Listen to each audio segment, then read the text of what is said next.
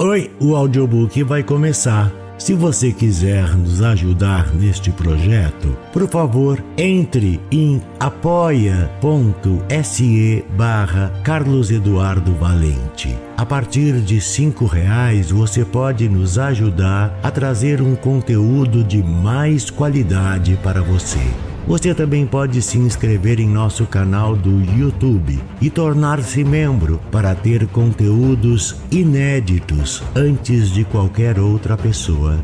Espero que gostem do que vão ouvir. Um grande abraço a todos.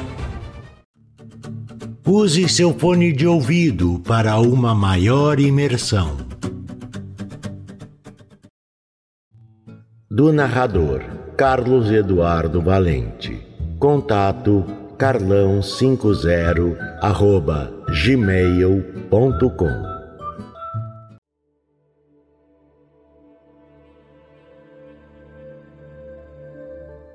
Fernão Capelo Gaivota, de Richard Bach. Ao verdadeiro Fernão Capelo Gaivota que vive em todos nós.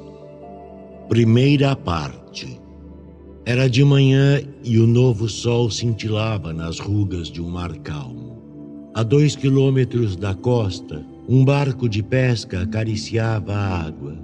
Subitamente, os gritos do bando da alimentação relampejaram no ar e despertaram um bando de mil gaivotas que se lançou precipitadamente na luta pelos pedacinhos de comida. Amanhecia um novo dia de trabalho. Mas lá no fundo, sozinho, longe do barco e da costa, Fernão Capelo Gaivota treinava. A 30 metros da superfície azul brilhante, baixou os seus pés com membranas, levantou o bico e tentou a todo custo manter as suas asas numa dolorosa curva. A curva fazia com que voasse devagar. E então, sua velocidade diminuiu até que o vento não fosse mais que um ligeiro sopro, e o oceano, como que tivesse parado abaixo dele. Cerrou os olhos para se concentrar melhor. Susteve a respiração e forçou. Só mais um centímetro de curva. Mas as penas levantaram-se em turbilhão, atrapalhou-se e caiu. Como se sabe, as gaivotas nunca se atrapalham, nunca caem. Atrapalhar-se no ar é para elas desgraça e desonra.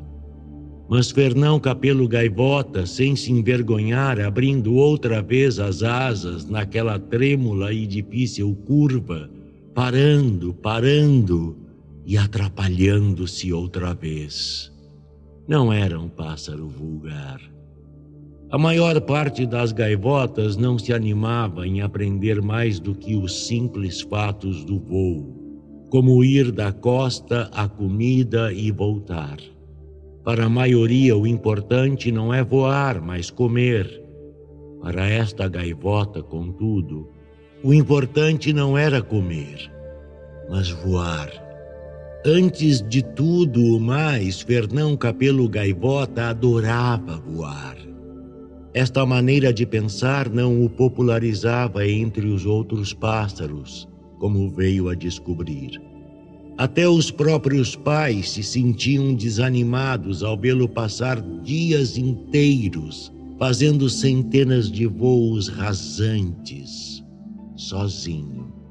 Ele não sabia porque, por exemplo, quando voava sobre a água a uma altitude menor que a metade do comprimento de suas asas abertas, podia manter-se no ar mais tempo com menos esforço. Esses voos rasantes não terminavam com a habitual amaragem de pés hirtos que feriam a água.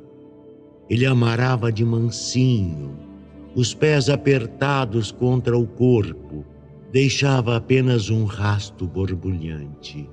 Quando começou a treinar as aterragens deslizantes na praia e a contar em passos o comprimento do rasto na areia, os pais começaram a ficar deveras desanimados. Por que, Fernão? Por quê? perguntava-lhe a mãe. Por que é que lhe custa tanto ser igual ao resto do bando? Por que você não deixa os voos baixos para os pelicanos, para o albatroz? Por que não come? Filho, você está que é só pena e osso. Não me importo de estar só pena e osso, mãe. Eu só quero saber o que posso fazer no ar e o que não posso, é tudo. Só quero saber isso. Escute, Fernão, disse-lhe o pai com bondade. O inverno não está longe. Haverá poucos barcos e o peixe da superfície irá para as zonas mais profundas. Se você tem necessidade de estudar, então estude o alimento e como consegui-lo. Esta história de voos está muito certa, mas você tem que pensar que não pode comer um voo rasante. Não esqueça que a razão por que você voa é comer. Fernão baixou a cabeça obediente. Nos dias seguintes, tentou comportar-se como as outras gaivotas. Tentou de fato, gritando e lutando como o resto do bando, em volta dos pontões e dos barcos de pesca, mergulhando sobre restos de peixe e de pão, mas não conseguiu. Não faz sentido, pensava ele, largando deliberadamente uma anchova suculenta que lhe custara bastante a ganhar aos pés de uma velha gaivota esfomeada que o acossava. Não faz sentido. Eu podia ganhar todo esse tempo aprendendo a voar. Há tanto a aprender. Não tardou muito que Fernão Gaivota voltasse a pairar no céu, sozinho, longínquo e esfomeado, feliz, aprendendo. O tema era a velocidade. Ao cabo de uma semana de prática, consegui aprender mais sobre velocidade do que a gaivota viva mais rápida. A 300 metros de altura, batendo as asas com toda a força de que era capaz, lançou-se numa vertiginosa picada direta às ondas e aprendeu por que razão as gaivotas não fazem vertiginosos mergulhos picados. Em escassos seis segundos, passou a mover-se a 120 km por hora, velocidade que desequilibra a asa no arranque para a subida. Vez por vez sucedeu o mesmo. Por mais cuidadoso que fosse, trabalhando até o limite de sua capacidade, perdia o controle em alta velocidade. Subir a 300 metros, dando primeiro tudo em frente, depois dobrar o corpo e cair em mergulho vertical. Mas sempre que tentava subir outra vez, a asa esquerda atrapalhava-se e fazia-o rolar violentamente para a esquerda. Ao tentar recuperar, era a asa direita que se atrapalhava e então tremelhava como as chamas num selvático movimento desordenado de parafuso, girando para a direita não conseguiu ser suficientemente cuidadoso naquele arranque.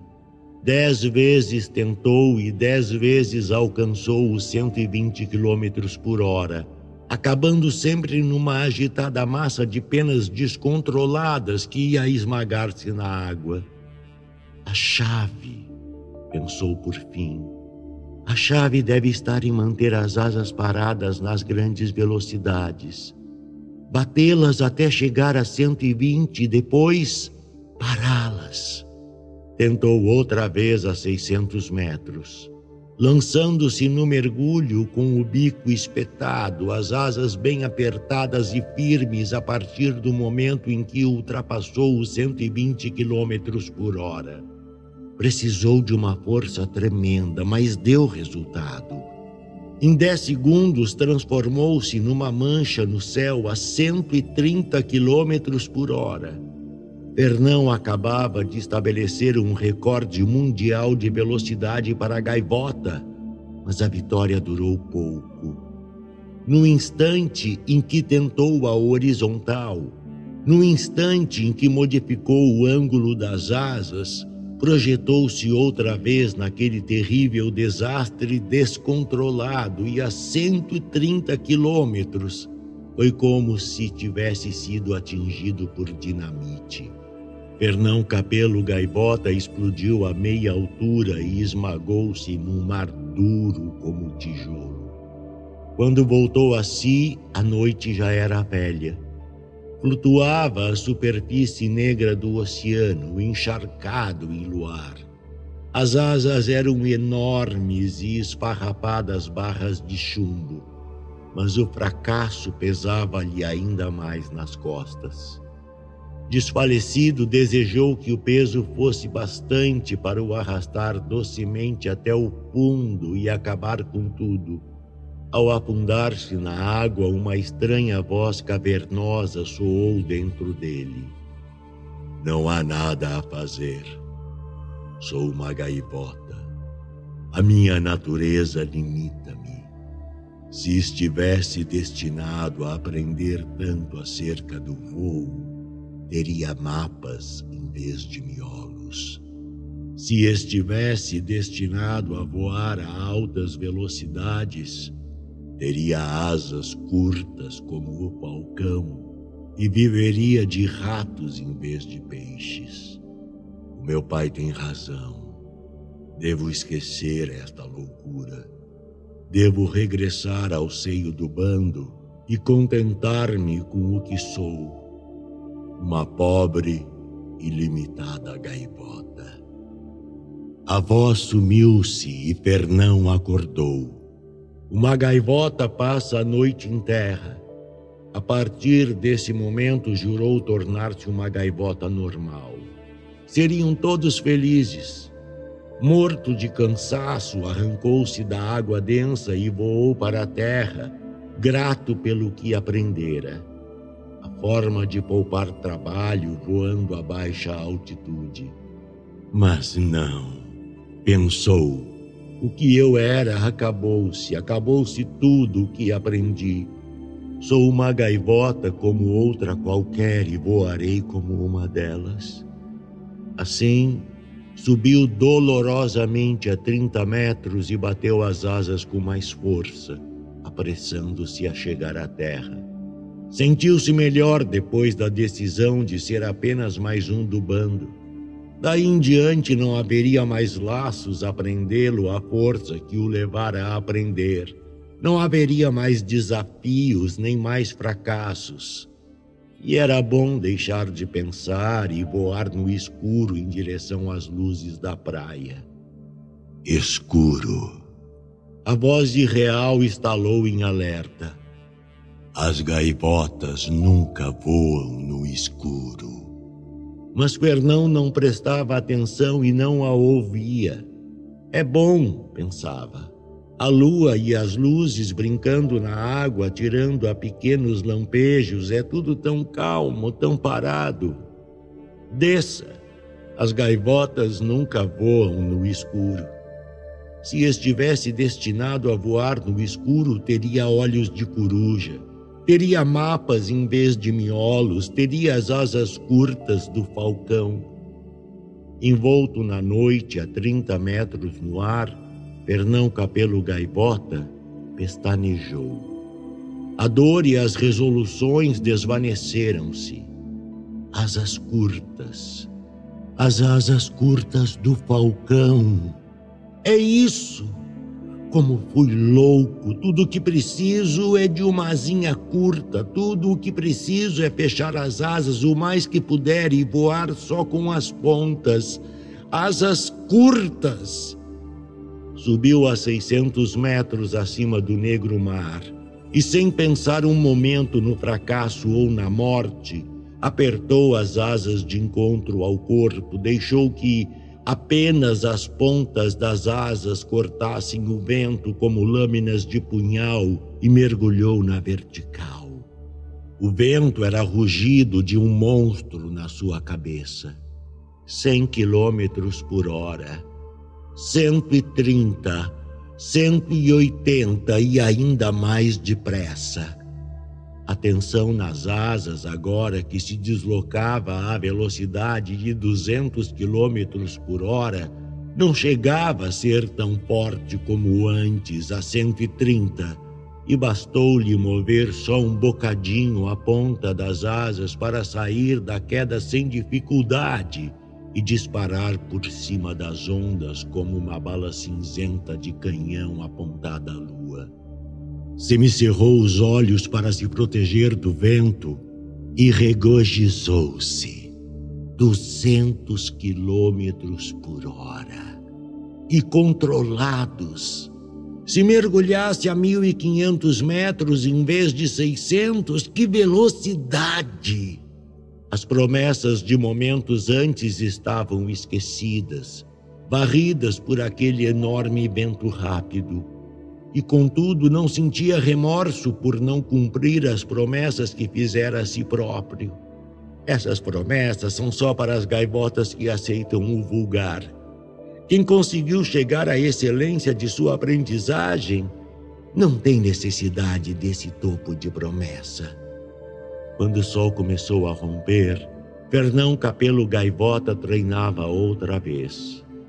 Visto de mil e quinhentos metros, os barcos de pesca eram pontinhos escuros no azul liso da água e o bando da alimentação uma apagada nuvem de átomos de poeira movendo-se em círculo. Ele estava vivo, ligeiramente trêmulo de prazer, orgulhoso de que o seu medo estivesse dominado. Então, sem cerimônias, cingiu-se com as asas anteriores, estendeu as curtas, colocando as pontas em ângulo e mergulhou diretamente em direção ao mar.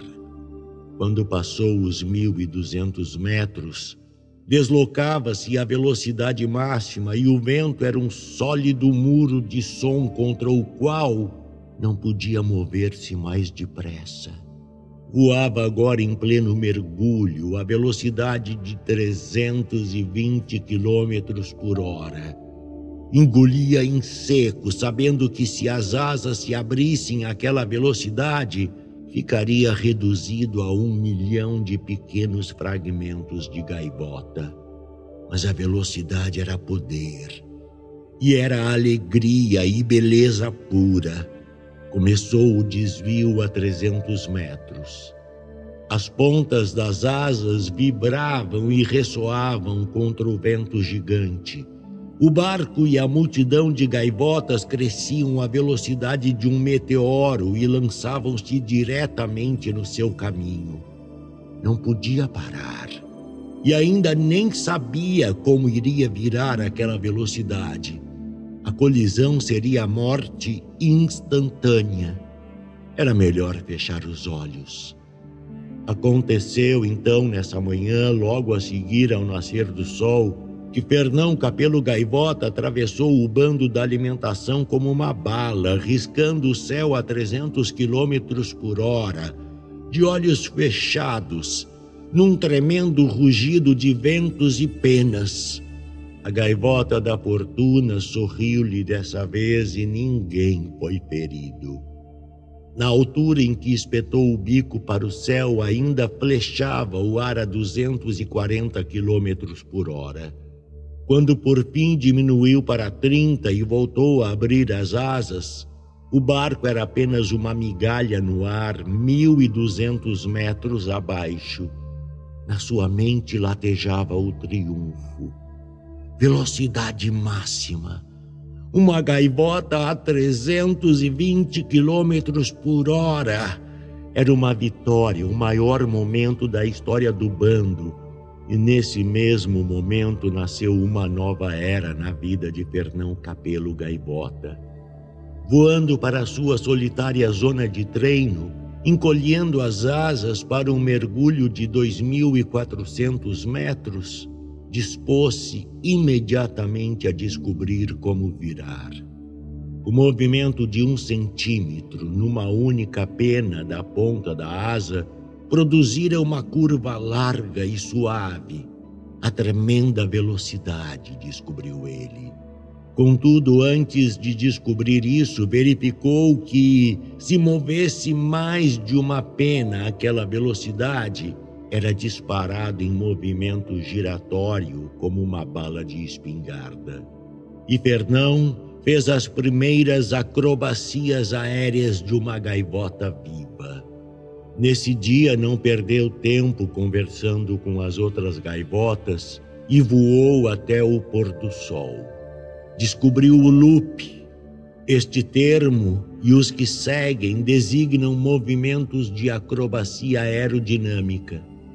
O slow roll, o point roll, o inverted spin, o gun bunt, o pinwheel.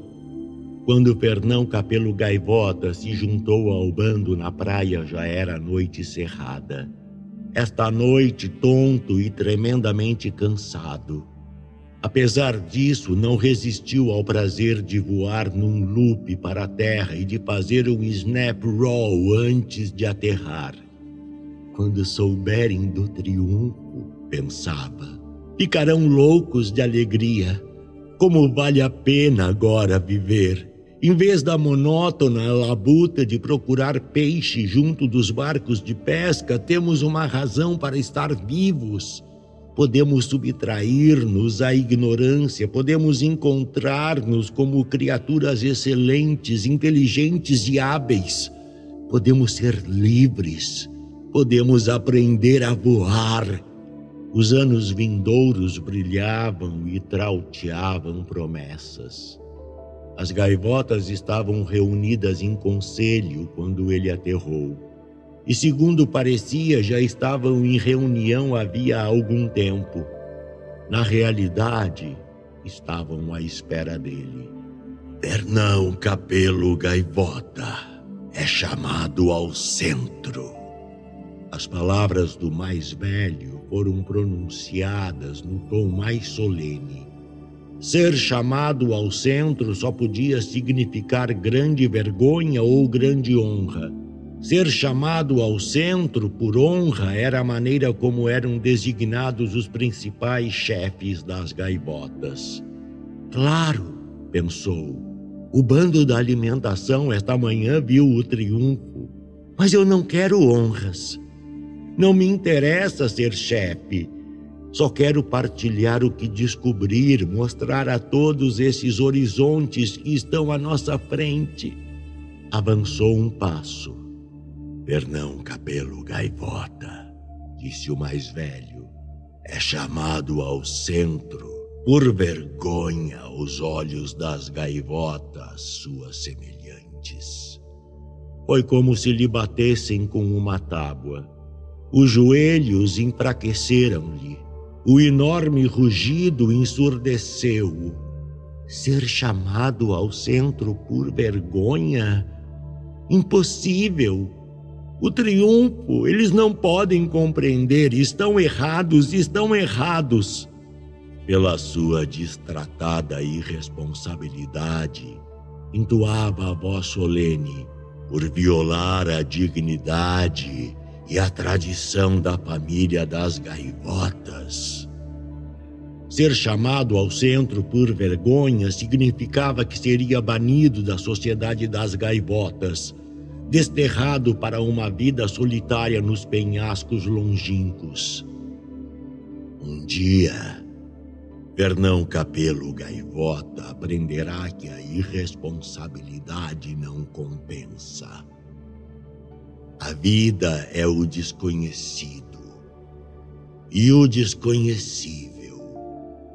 Mas não podemos esquecer que estamos neste mundo para comer para nos mantermos vivos tanto quanto pudermos. Uma gaivota nunca contesta o conselho do bando, mas a voz de Fernão ergueu-se gritando: Irresponsabilidade? Meus irmãos, quem é mais responsável do que uma gaivota que descobre e desenvolve um significado, um propósito mais elevado na vida? Passamos mil anos lutando por cabeças de peixes, mas agora temos uma razão para viver, para aprender, para descobrir, para sermos livres. Deixem-me mostrar-lhes o que descobri. O bando mostrou-se impenetrável como a pedra. Quebrou-se a irmandade. Entoaram em conjunto todas as gaivotas e, em perfeito acordo, taparam solenemente os ouvidos e viraram-lhe as costas. Fernão Capelo Gaivota passou o resto de seus dias sozinho, mas voou muito além dos penhascos longínquos. A solidão não o entristecia. Entristecia o que as outras gaivotas se tivessem recusado a acreditar na glória do vôo que as esperava recusaram-se a abrir os olhos e ver. Aprendia cada vez mais. Aprendeu que um eficiente mergulho a grande velocidade lhe dava o peixe raro e saboroso que vivia três metros abaixo da superfície do mar. Já não precisava de barcos de pesca nem de pão duro para viver. Aprendeu a dormir no ar estabelecendo um percurso noturno pelo vento do largo, cobrindo 150 quilômetros desde o ocaso até a aurora. Utilizando o mesmo controle interior, voou através de nevoeiros cerrados e subiu acima deles para céus estonteantes de claridade, enquanto qualquer outra gaivota ficava em terra conhecendo apenas neblina e chuva. Aprendeu a dominar os altos ventos do continente e a jantar ali os delicados insetos. O que outrora desejara para o bando tinha-o agora só para si. Aprendera a voar e não lamentava o preço que pagara por isso. Fernão Capelo Gaivota descobriu que o tédio o medo e a ira são as razões por que a vida de uma gaivota é tão curta. E sem isso a perturbar-lhe o pensamento, viveu de fato uma vida longa e feliz. Vieram à noite e encontraram Fernão deslizando tranquilamente e sozinho pelo seu querido céu. As duas gaivotas que surgiram junto às suas asas eram puras como a luz das estrelas, e o brilho que delas se desprendia era leve e afável no éter noturno. Mas o mais encantador era a perícia com que voavam. As pontas das asas movendo-se a um centímetro exato e constante das suas. Sem uma palavra, Fernão submeteu-as ao teste. Ao teste a que nenhuma gaivota fora ainda submetida. Torceu as asas, diminuiu a velocidade para um quilômetro e meio por hora e deslizou lentamente, quase parando no ar. Os dois pássaros irradiantes deslizaram com ele suavemente mantendo-se em posição. Sabiam voar devagar. Dobrou as asas e caiu num mergulho de 280 quilômetros por hora. Mergulharam com ele, riscando a noite em formação impecável. Por fim, transformou diretamente essa velocidade numa longa rotação ascendente lenta e vertical. Giraram com ele sorrindo. Regressou ao voo planado e esperou algum tempo antes de falar. Muito bem, quem são vocês? Nós somos de seu bando, Fernão. Somos suas irmãs. As palavras eram fortes e calmas. Viemos para levar você para mais alto, para levá-lo para casa. Eu não tenho casa, não tenho bando, fui banido e estamos agora sobrevoando o pico da grande montanha do vento. Já não posso elevar esse velho corpo além de umas centenas de metros.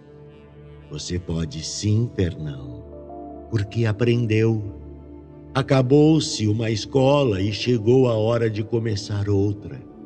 O entendimento raiou neste momento para Pernão Capelo Gaivota, tal como o iluminara sempre em toda a sua vida. Tinham razão. Ele podia voar mais alto. E era tempo de ir para casa lançou um último olhar pelo céu por aquela magnífica terra prateada onde aprendera tanto. Estou pronto, disse por fim. E Fernão Capelo Gaivota elevou-se com as duas gaivotas brilhantes como estrelas para desaparecer num céu perfeitamente escuro. Segunda parte. Então o paraíso é isto? Pensou e teve de sorrir de si próprio. Não era muito respeitoso analisar o paraíso precisamente quando se estava voando para entrar nele. Enquanto se afastava da terra e ultrapassava as nuvens, em formação com as duas gaivotas brilhantes, notou que seu próprio corpo se tornava tão brilhante como os delas. Em realidade, era o mesmo Fernão Capelo Gaivota que sempre vivera por detrás dos olhos dourados. Só a forma exterior se modificara. Era como o corpo de uma gaivota, mas voava muito melhor do que o antigo jamais voara. É maravilhoso, pensava ele. Com metade do esforço consigo o dobro da velocidade o dobro da eficiência dos meus melhores dias na terra. As penas luziam agora num branco radiante, e as asas eram lisas e perfeitas como folhas de prata polida. Deliciado, começou a aprender a conhecê-las, a incutir potência a essas novas asas a 370 km por hora, sentiu que se aproximava da velocidade máxima que atingira antes em voo planado.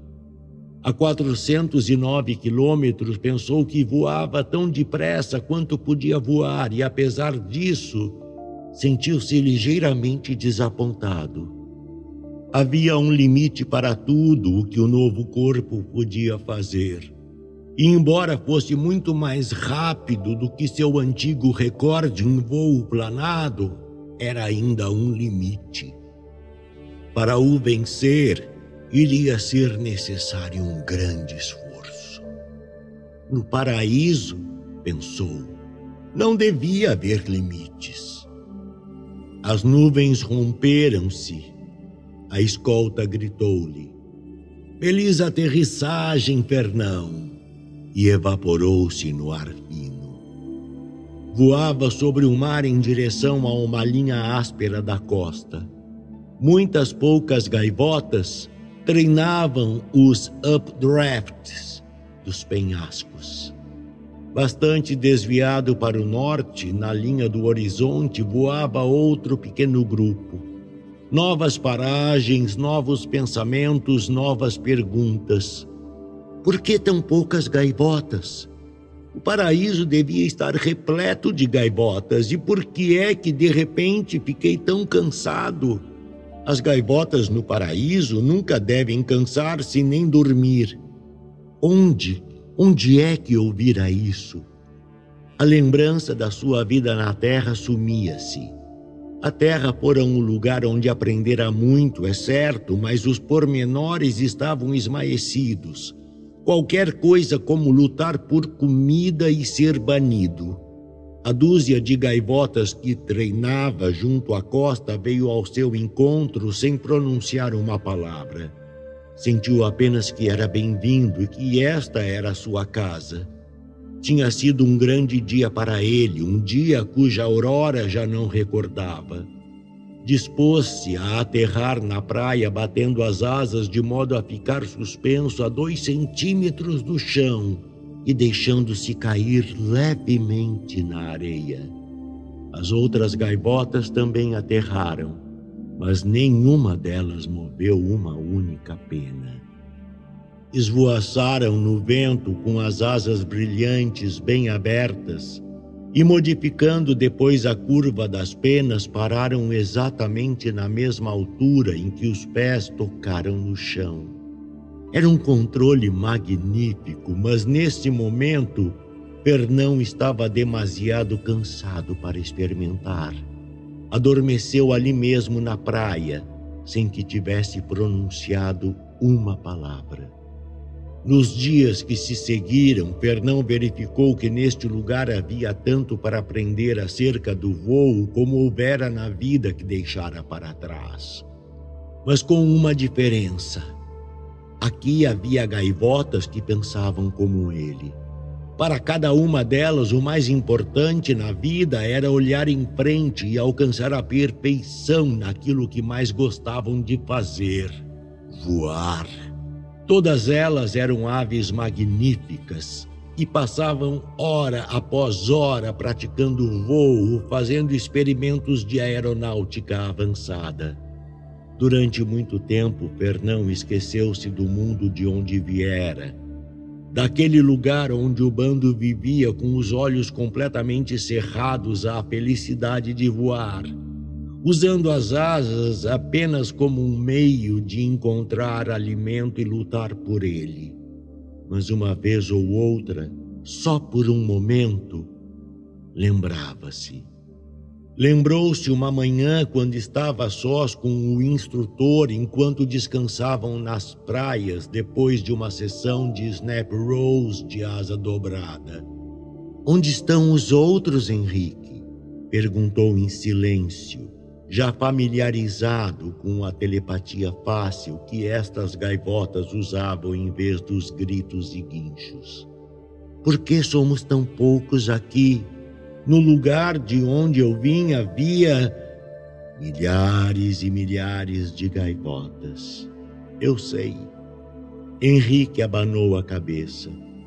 A única resposta que encontro, Fernão, é que você é um daqueles pássaros que se encontram num milhão. Quase todos nós percorremos um longo caminho. Fomos de um mundo para outro, que era praticamente igual ao primeiro, esquecendo logo de onde viéramos, não nos preocupando para onde íamos, vivendo o momento presente. Tem alguma ideia de por quantas vidas tivemos de passar até chegarmos a ter a primeira intuição de que há na vida algo mais do que comer ou lutar ou ter uma posição importante dentro do bando? Mil vidas, Fernão. Dez mil e depois mais cem vidas até começarmos a aprender que há uma coisa chamada perfeição, e ainda outras cem para nos convencermos de que o nosso objetivo na vida é encontrar essa perfeição e levá-la ao extremo. A mesma regra mantém-se para os que aqui estão agora, é claro. Escolheremos o nosso próximo mundo através daquilo que aprendermos neste. Não aprender nada significa que o próximo mundo será igual a este, com as mesmas limitações e pesos de chumbo a vencer. Abriu as asas e, voltando-se de frente para o vento, continuou: Mas você, Fernão, Aprendeu tanto de uma só vez que não teve de passar por mil vidas para chegar a esta. Um instante depois estavam de novo no ar, treinando. A formação point roll era difícil, pois na posição invertida, Fernão tinha de pensar de cabeça para baixo, virando a curva da asa ao contrário mas virando-a em perfeita harmonia com a de seu instrutor. Vamos tentar outra vez, repetia Henrique incansável. Vamos tentar outra vez. E finalmente, está bom. E começaram a praticar loops exteriores. Uma noite, as gaivotas que não praticavam o voo noturno juntaram-se na praia para pensar. Fernão reuniu toda a sua coragem e dirigiu-se à gaivota mais velha, que, segundo diziam, devia passar em breve para outro mundo. Xiang, começou ele um pouco nervoso. A velha gaivota olhou com bondade. Diga, meu filho, em vez de enfraquecer, a idade dera força ao mais velho. Em voo batia qualquer gaivota do bando e aprendera perícias de que os outros só muito lenta e gradualmente começavam agora a perceber-se. Xiang, este mundo não é o paraíso, é? O mais velho sorriu ao luar. Você está aprendendo outra vez, Fernão Cabelo Gaivota. Bem, e o que é que acontece depois disso? Para onde vamos? Não há um lugar chamado paraíso? Não, Fernão.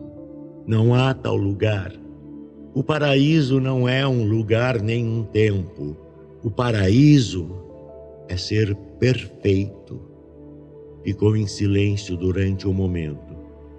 Você voa com muita velocidade, não voa? Eu, eu gosto da velocidade. Respondeu Fernão, surpreendido, mas orgulhoso de que o mais velho o tivesse notado. Você começará a se aproximar do paraíso no momento em que alcançar a velocidade perfeita. E isso não é voar a 1.500 quilômetros por hora, nem a 1 milhão e 500 mil, nem voar a velocidade da luz, porque nenhum número é um limite e a perfeição não tem limites. A velocidade perfeita, meu filho, é estar ali. Sem avisar, Xiang evaporou-se e apareceu à borda da água, a distância de 15 metros, numa centelha de instante. Depois evaporou-se outra vez e surgiu ao lado de Fernão Capelo Gaivota, no mesmo milésimo de segundo. É divertido, comentou. Fernão ficou atordoado. Esqueceu-se de fazer perguntas acerca do paraíso. Como é que se faz isso? O que é que se sente? A que distância se pode ir? Desde que você o deseje, pode ir a qualquer lugar e a qualquer momento, disse-lhe o mais velho. Que me lembre já fui a todos os lugares e a todos os momentos. Olhou o mar pensativo. É estranho. As gaivotas que desprezam a perfeição por amor ao movimento não chegam a parte alguma devagar. As que ignoram o movimento por amor à perfeição chegam a toda parte, instantaneamente. Lembre-se, Fernão Capelo Gaivota, o paraíso não é um lugar nem um tempo, porque lugar e tempo não significam nada. O paraíso é, pode ensinar-me a voar assim? Fernão Capelo Gaivota tremia de ansiedade por conquistar outro desconhecido. Claro, se você deseja aprender. Desejo sim, desejo quando podemos começar? Se quiser, podemos começar já. Eu quero aprender a voar assim, disse Fernão com um brilho estranho a iluminar-lhe os olhos. Diga-me o que devo fazer. Xiang falou devagar, observando cuidadosamente a gaivota mais nova. Para voar à velocidade do pensamento, para onde quer que seja, você deve começar por saber que já chegou. Segundo Xiang, o truque estava em Fernão deixar de se ver aprisionado dentro de um corpo limitado, cujas asas abertas abrangiam a distância de um metro e cuja eficiência podia ser traçada no mapa. O truque estava em saber que a sua verdadeira natureza vivia tão perfeita como um número não escrito. Em toda parte e ao mesmo tempo, através do espaço e do tempo. Fernão empenhou-se em conseguir isso. dia após dia, desde antes da aurora até depois da meia-noite. Mas por mais que se esforçasse, não conseguia afastar-se um milímetro de seu lugar. Esqueça a fé, dizia-lhe Xiang repetidamente. Esqueça a fé. Você não precisa de fé para voar. Precisou sim compreender o que era voar. Isto é a mesma coisa. Tente outra vez. Mas um dia em que Fernão estava na praia, de olhos fechados, concentrando-se, compreendeu num relâmpago o que Xiang tentava dizer-lhe. Mas é verdade. Eu sou uma gaivota perfeita, ilimitada. Senti um grande choque de alegria. Bom, bom, exclamou Xiang com voz vibrando de triunfo. Fernão abriu os olhos. Estava sozinho com o mais velho numa praia completamente diferente. Havia árvores até a beira da água e dois sóis amarelos girando sobre as cabeças de ambos. Por fim você conseguiu perceber a ideia, disse Xiang, mas ainda precisa trabalhar o seu controle. Fernão estava atordoado. Onde estamos? Obviamente, não impressionado pelo estranho ambiente, o mais velho desprezou a pergunta. Estamos num planeta qualquer, evidentemente, com um céu verde e uma estrela dupla por sol. Fernão soltou um grito de alegria, o primeiro som que emitia desde que deixara a terra. Deu certo! Mas claro que deu certo, Fernão, disse Xiang. Dá sempre certo quando se sabe o que se está fazendo. Agora, acerca do seu controle, quando regressaram já estava escuro. As outras gaivotas olhavam Fernão com um assombro nos olhos dourados. Tinham-no visto desaparecer do lugar onde há tanto criara raízes. Suportou as felicitações por menos de um minuto. Eu sou o mais novo aqui. Estou apenas começando. Sou eu quem tem de aprender com vocês. Tenho minhas dúvidas, Fernão, disse Henrique ali próximo. Você tem menos medo de aprender do que qualquer outra gaivota que conheci em dez mil anos.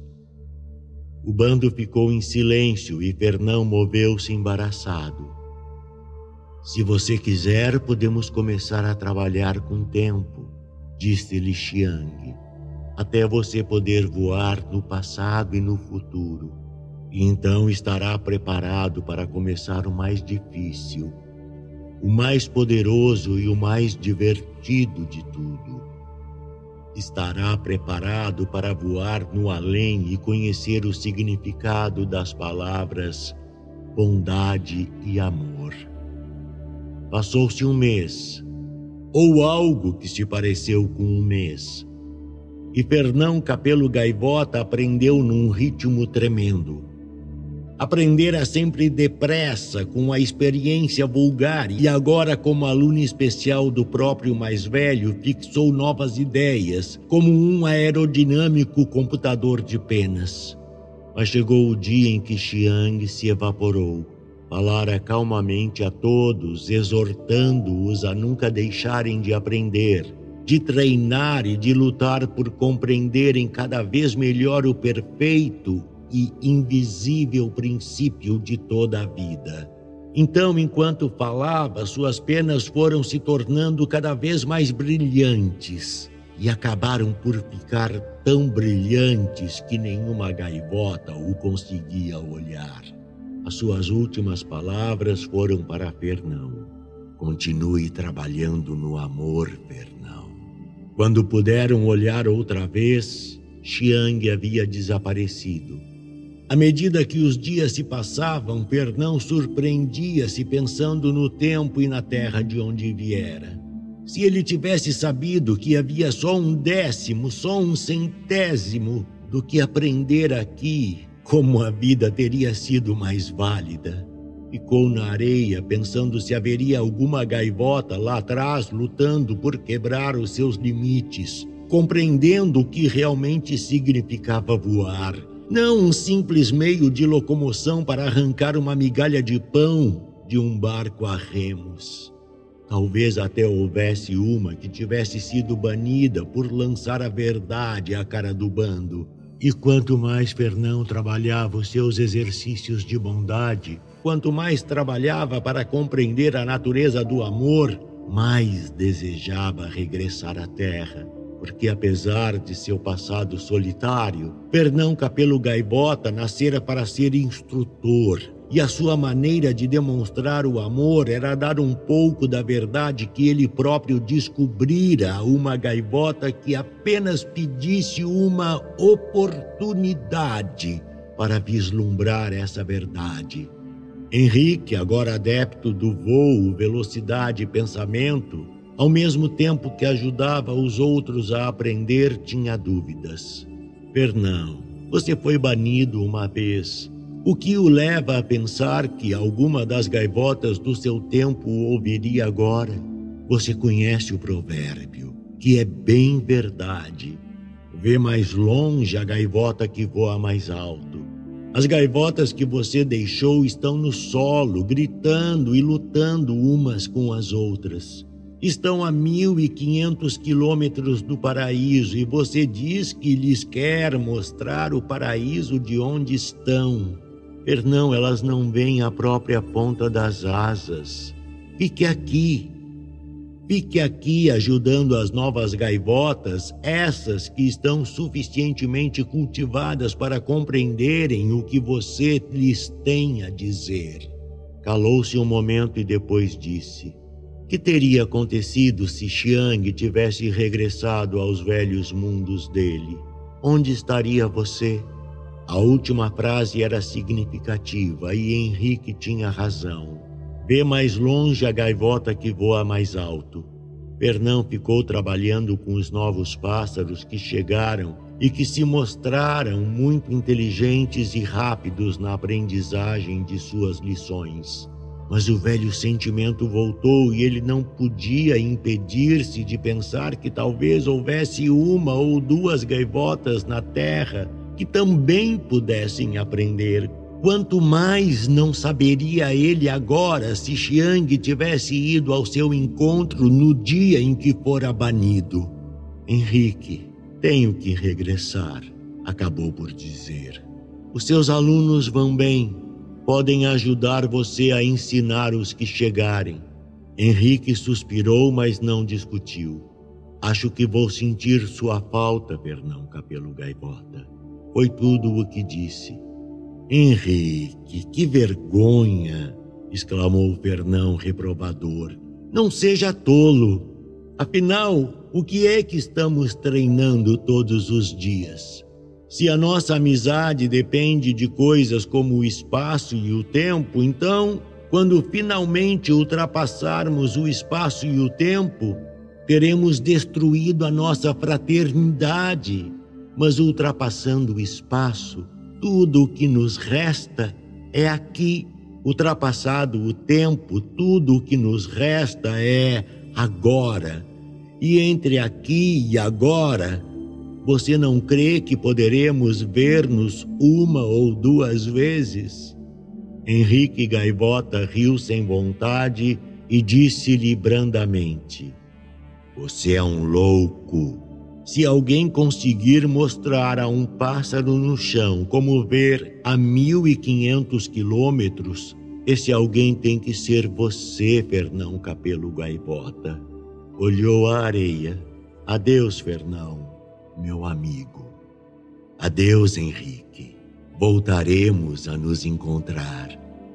Dito isso, Fernão fixou no pensamento a imagem dos grandes bandos de gaivotas das costas de outros tempos. E com a facilidade do treino, soube que não era só ossos e penas. mas sim uma ideia perfeita de liberdade e voo que nada conseguia limitar. Francisco Coutinho Gaivota era um pássaro bastante novo, mas já sabia que nunca um pássaro fora tratado com tanta aspereza por nenhum bando ou com tanta injustiça. Não importa o que digam, pensava com violência, o olhar toldado, enquanto voava em direção aos penhascos longínquos. Voar tem muito mais valor do que esvoaçar de um lado para o outro. Um, um, um mosquito faz isso. Um pequeno barrel roll à volta da gaivota mais velha só por brincadeira e eis-me banido. São cegos? Não veem? Não percebem a glória que será quando aprendermos a voar realmente? Não me importa o que pensem. Vou lhes mostrar o que é voar. Serei um puro fora da lei se é isso que o desejam. E vou fazê-los lamentar tanto. A voz surgiu dentro da sua cabeça e, embora fosse muito suave, sobressaltou-o de tal maneira que vacilou e quase despencou. Não seja duro com eles, Francisco Gaivota. Ao expulsarem-no, as outras gaivotas só fizeram mal a si próprias. E um dia vão sabê-lo, e um dia verão o que você vê. Perdoe-lhes e as ajude a compreender. A um centímetro de sua asa direita voava a gaivota branca mais brilhante de todo o mundo deslizando suavemente sem esforço, sem mover uma pena, quase à velocidade máxima de Francisco. Houve um momento de caos no jovem pássaro. Que se passa? O que está acontecendo? Eu estou louco? Eu estou morto? O que é isso? Baixa e calma, a voz prosseguia dentro de seus pensamentos, exigindo resposta. Francisco Coutinho Gaivota você quer voar? Sim, eu quero voar. Francisco Coutinho Gaivota, você quer voar tanto que perdoará o bando e aprenderá e voltará um dia para ajudá-los a saber? Era impossível mentir àquele magnífico e hábil ser, por muito que um pássaro como Francisco Gaivota se sentisse cheio de orgulho e de mágoa. Quero, disse suavemente. Então, Chico, disse-lhe a brilhante criatura, com uma voz muito calma, vamos começar com o voo planado. Terceira parte.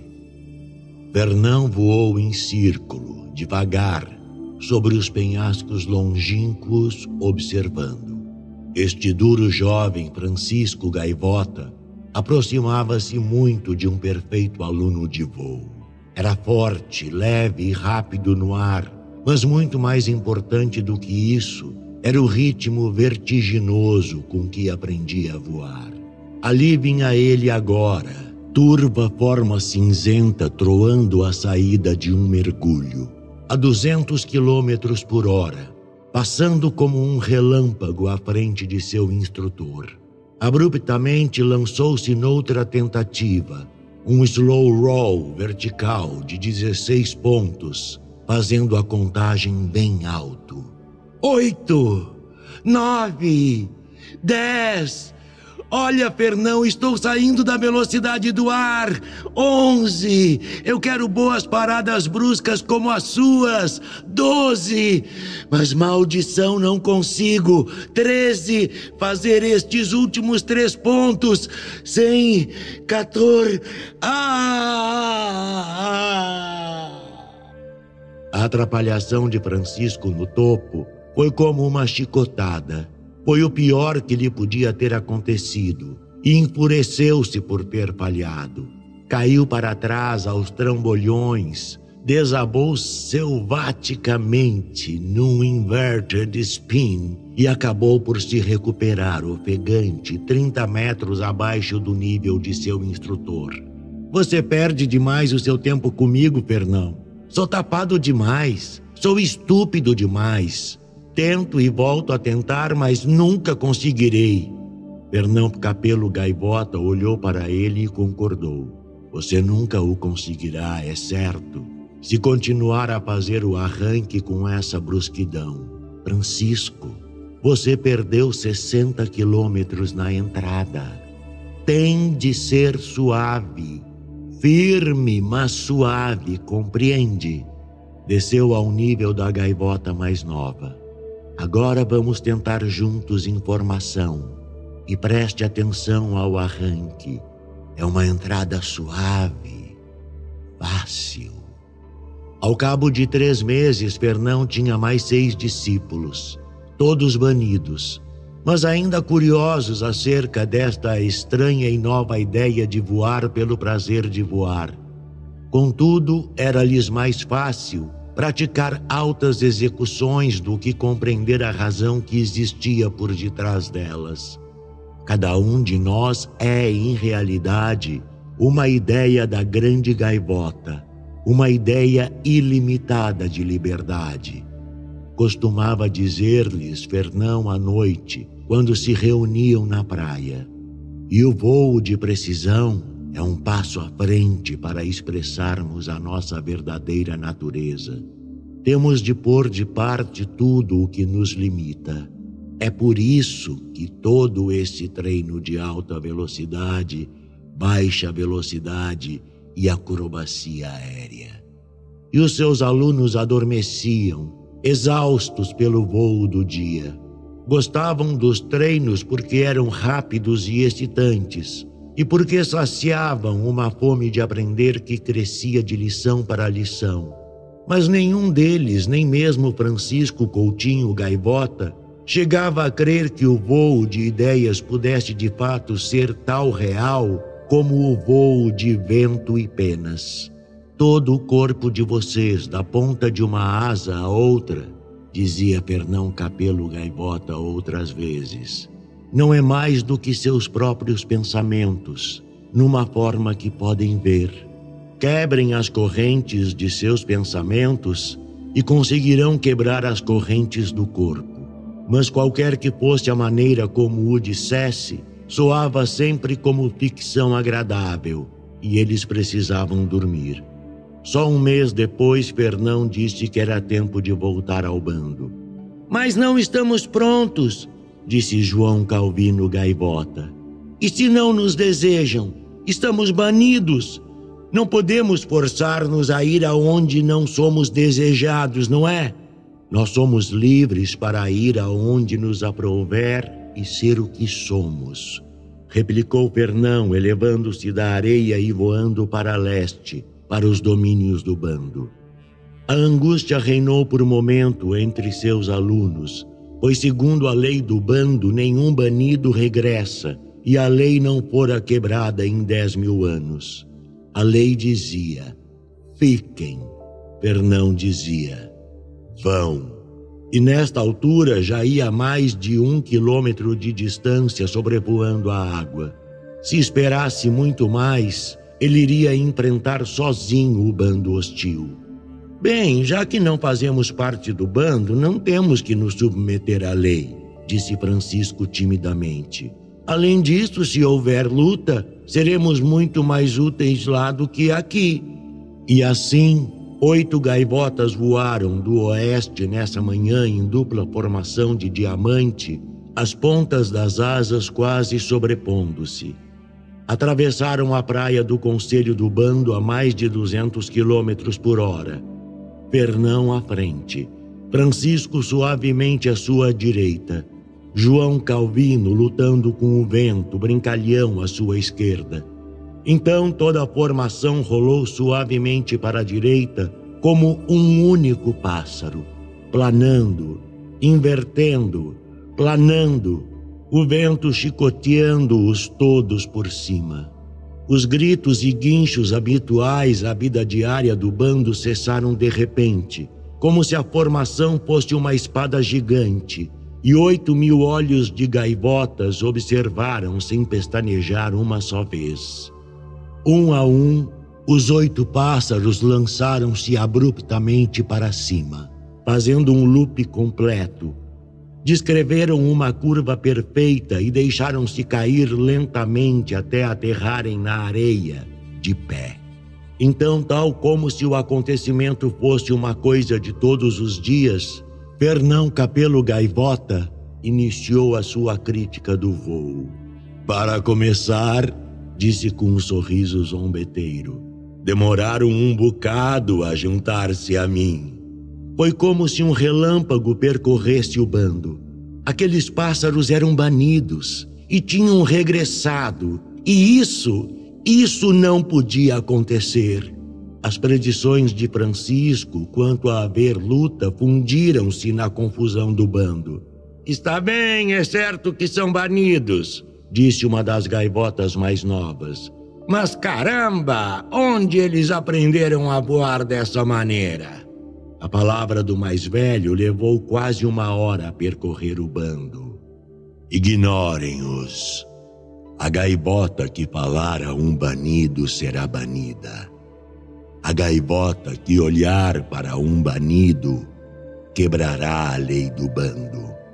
Costas de penas cinzentas viraram-se a Fernão Capelo Gaivota a partir desse momento. Mas ele não deu a perceber pelo notado. Deu as sessões precisamente sobre a praia do Conselho e, pela primeira vez, começou a instigar os seus alunos até o limite da sua capacidade. Martinho Gaivota! gritou através do céu.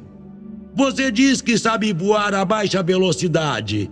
Não sabe nada até provar. Voe! Foi assim que o calado Martinho Gaivota, sobressaltado pelo fogo que o seu instrutor lhe ateara, surpreendeu a si mesmo, tornando-se um especialista em baixas velocidades. Conseguia curvar as suas penas de modo a elevar-se na mais leve brisa, sem um único batimento da asa, da areia às nuvens e voltar das nuvens à areia.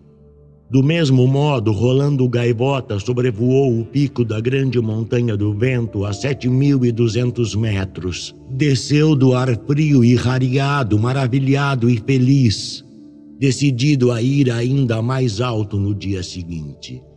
Francisco Gaivota que mais do que ninguém adorava a acrobacia aérea, conseguiu seu slow roll vertical de 16 pontos, ao qual no dia seguinte acrescentou um triplo cartwheel, as penas irradiando uma luz solar branca que ofuscou a praia onde mais de um olho furtivo o observava. A todo momento lá estava Fernão Capelo Gaivota ao lado de cada um de seus discípulos, demonstrando sugerindo, instigando, conduzindo. Voou com eles através da noite, da nuvem e da tempestade por puro prazer, enquanto o bando se encolhia miseravelmente no solo. Depois dos treinos, os alunos descansavam na areia e, com o tempo, começaram a prestar mais atenção a Fernão Capelo Gaivota. Embora este tivesse algumas ideias loucas que não entendiam, tinha outras muito boas que conseguiam aprender. Gradualmente, à noite começou a formar-se outro círculo à volta dos alunos. Um círculo de gaivotas curiosas que escutavam durante horas a fio, desejando não ver nem ser vistas por outras e desvanecendo-se na meia luz que antecedera a aurora. Foi um mês depois do regresso que a primeira gaivota do bando venceu a barreira e pediu para aprender a voar. Ao fazê-lo, Teseu Souza Gaivota passou a ser um pássaro condenado, portador de uma etiqueta que dizia banido. E passou também a ser o oitavo aluno de Pernão. Na noite seguinte, foi Virgílio Gaivota quem deixou o bando. Aproximou-se cambaleante, arrastando a asa esquerda pela areia e caiu aos pés de Pernão. Ajude-me, pediu baixinho com a voz daqueles que estão morrendo. Mais que tudo no mundo eu quero voar. Nesse caso, venha, disse Fernão. Eleve-se comigo e comecemos. Você não compreende. A minha asa, não consigo mexê-la. Virgílio Gaivota, você tem liberdade de ser você mesmo, de ser o seu próprio eu, aqui e agora. E não há nada que possa interpor-se no seu caminho. Essa é a lei da grande gaivota, a lei que é. Você quer dizer que eu posso voar? Eu quero dizer que você é livre. Tão simples e rapidamente como fora dito, Virgílio Gaivota abriu as asas sem esforço e rasgou o ar negro da noite. A 150 metros de altura, gritou o mais alto que pôde, e o seu grito arrancou o bando do sono que o entorpecia. Eu posso voar! Ouçam! Eu posso voar! Quando o sol surgiu no horizonte, havia quase mil pássaros em volta do círculo de alunos, olhando curiosamente para Virgílio. Pouco lhes importava serem vistos ou não e escutavam, tentando compreender Pernão Capelo Gaivota. Falou de coisas muito simples que as gaivotas têm o direito de voar, que a liberdade é própria da sua natureza, que todo aquele que se opõe a essa liberdade deve ser posto de parte, quer a oposição seja motivada por ritual, superstição ou limitação sob qualquer forma. Por de parte? gritou uma voz entre a multidão. Mesmo se for a lei do bando? Só a lei que conduz à liberdade é verdadeira disse Fernão.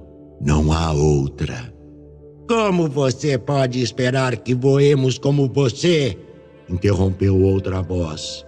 Você é especial, dotado e divino, muito acima dos outros pássaros. Olhem para Francisco, Teseu, Rolando. São também especiais, dotados e divinos, não mais do que vocês não mais do que eu. A única diferença, a única de fato, é que eles começaram a compreender o que são realmente e decidiram pôr em prática esse conhecimento. Salvo Francisco, os alunos moveram-se pouco à vontade. Ainda não tinham tomado consciência de que era isso realmente o que lhes acontecia. A multidão crescia de dia para dia vinham fazer perguntas, idolatrá-lo ou injuriá-lo. Dizem no bando que se você não é filho da própria grande gaivota, tem um avanço de mil anos em relação ao nosso tempo. Contou Francisco a Fernão uma manhã depois do treino de velocidade avançada. Fernão suspirou. Ah, o preço de ser incompreendido, pensou ser classificado de diabo ou de Deus. E você, o que pensa, Chico? Estamos avançados em relação ao nosso tempo? Houve um longo silêncio. Bem, esta maneira de voar sempre esteve ao alcance de quem a quisesse descobrir. Não tem nada a ver com o tempo. Talvez estejamos avançados em relação à moda avançados em relação à maneira como voa a maior parte das gaivotas.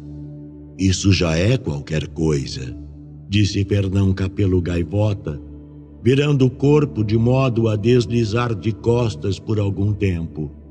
É bem melhor do que estar avançado em relação ao nosso tempo. Aconteceu precisamente uma semana depois. Francisco estava demonstrando os elementos do voo a alta velocidade a uma classe de novos alunos. Acabava de sair de um mergulho de dois mil metros. Um longo rastro cinzento desviando-se do mergulho a alguns centímetros da areia e voltando quando uma gaivota que voava pela primeira vez entrou diretamente no seu caminho, chamando pela mãe. Dispondo apenas de um décimo de segundo para se desviar do novato, Francisco Coutinho Gaivota atirou-se violentamente para a esquerda, a qualquer coisa parecida com 300 quilômetros por hora contra um rochedo de sólido granito. Para ele foi como se a rocha fosse uma porta dura e gigantesca para um outro mundo. Sentiu-se invadido por uma onda de medo, de choque, de escuridão quando se chocou.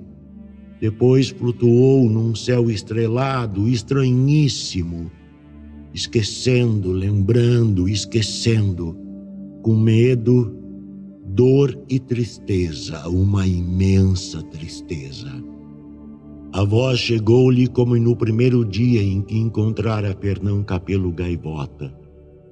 O truque, Chico, é que devemos tentar ultrapassar as nossas limitações progressiva e pacientemente.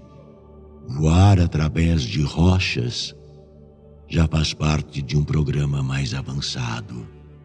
Fernão, também conhecido como filho da grande gaivota comentou o seu instrutor zombeteiramente.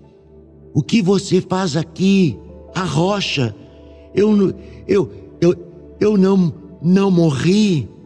Oh, vamos, Chico, pense. Se você está falando comigo neste momento é porque, como é óbvio, não morreu, não acha? O que você conseguiu fazer foi modificar o seu nível de consciência de modo um tanto brusco. Agora você tem a liberdade de escolher ou ficar aqui e aprender neste nível, que a propósito é bem mais evoluído do que o que você deixou, ou regressar e continuar trabalhando com o bando. Os mais velhos estavam ansiosos porque, se desse um qualquer desastre, mas estão fora de si pela maneira como você conseguiu satisfazê-los. Quero voltar para o bando, é claro. Mal comecei a treinar um novo grupo. Muito bem, Francisco. Você se lembra do que dissemos acerca de o nosso corpo não ser mais do que o próprio pensamento? Francisco abanou a cabeça, abriu as asas e descerrou os olhos, junto da base do rochedo, onde se juntara todo o bando. Da multidão ergueu-se um enorme clamor de gritos e guinchos enquanto o viram mexer-se pela primeira vez. Está vivo! Está morto! Estava morto! Estava morto e vivo! Está vivo! Está vivo! Estava morto! Morto e vive! Vive! Vive! Vive! Estava morto! Tocou-o com a ponta de uma asa, trouxe-o à vida. É o filho da grande gaivota. Não, ele não o nega. É o demônio. O demônio veio para semear a discórdia entre o bando. Havia quatro mil gaivotas na multidão, amedrontadas pelo que aconteceu, e o grito demônio percorreu-as como o vento de uma tempestade marítima. De olhos vidrados e bico afiado, avançaram unidas, prontas a destruir. Você se sentiria melhor se partíssemos, Francisco? Perguntou Fernão não poria muitas objeções se o fizéssemos. Instantaneamente fixaram-se ambos a oitocentos metros e os bicos vibrantes da multidão fecharam-se no vazio. Por que será? interrogou-se Fernão. Que a coisa mais difícil do mundo é convencer um pássaro de que é livre e de que pode prová-lo a si próprio se se dedicar a treinar um pouco. Por que será tão difícil? Francisco ainda pestanejava devido à mudança de cenário. O que é que você fez? Como é que viemos parar aqui? Você não disse que queria sair no meio da multidão? Disse, mas como é que você. Como todo o resto, Francisco. Treino. Quando a manhã surgiu, o bando já esquecera sua loucura, mas Francisco recordava. Fernão, você se lembra do que disse há muito tempo acerca de amar o bando o bastante para voltar a ele e ajudá-lo a aprender? Claro que lembro. Não compreendo como você consegue amar um punhado de pássaros que acabam de tentar matá-lo. Ah, Chico, não é isso que você ama. Você não ama o ódio e o inferno, é claro.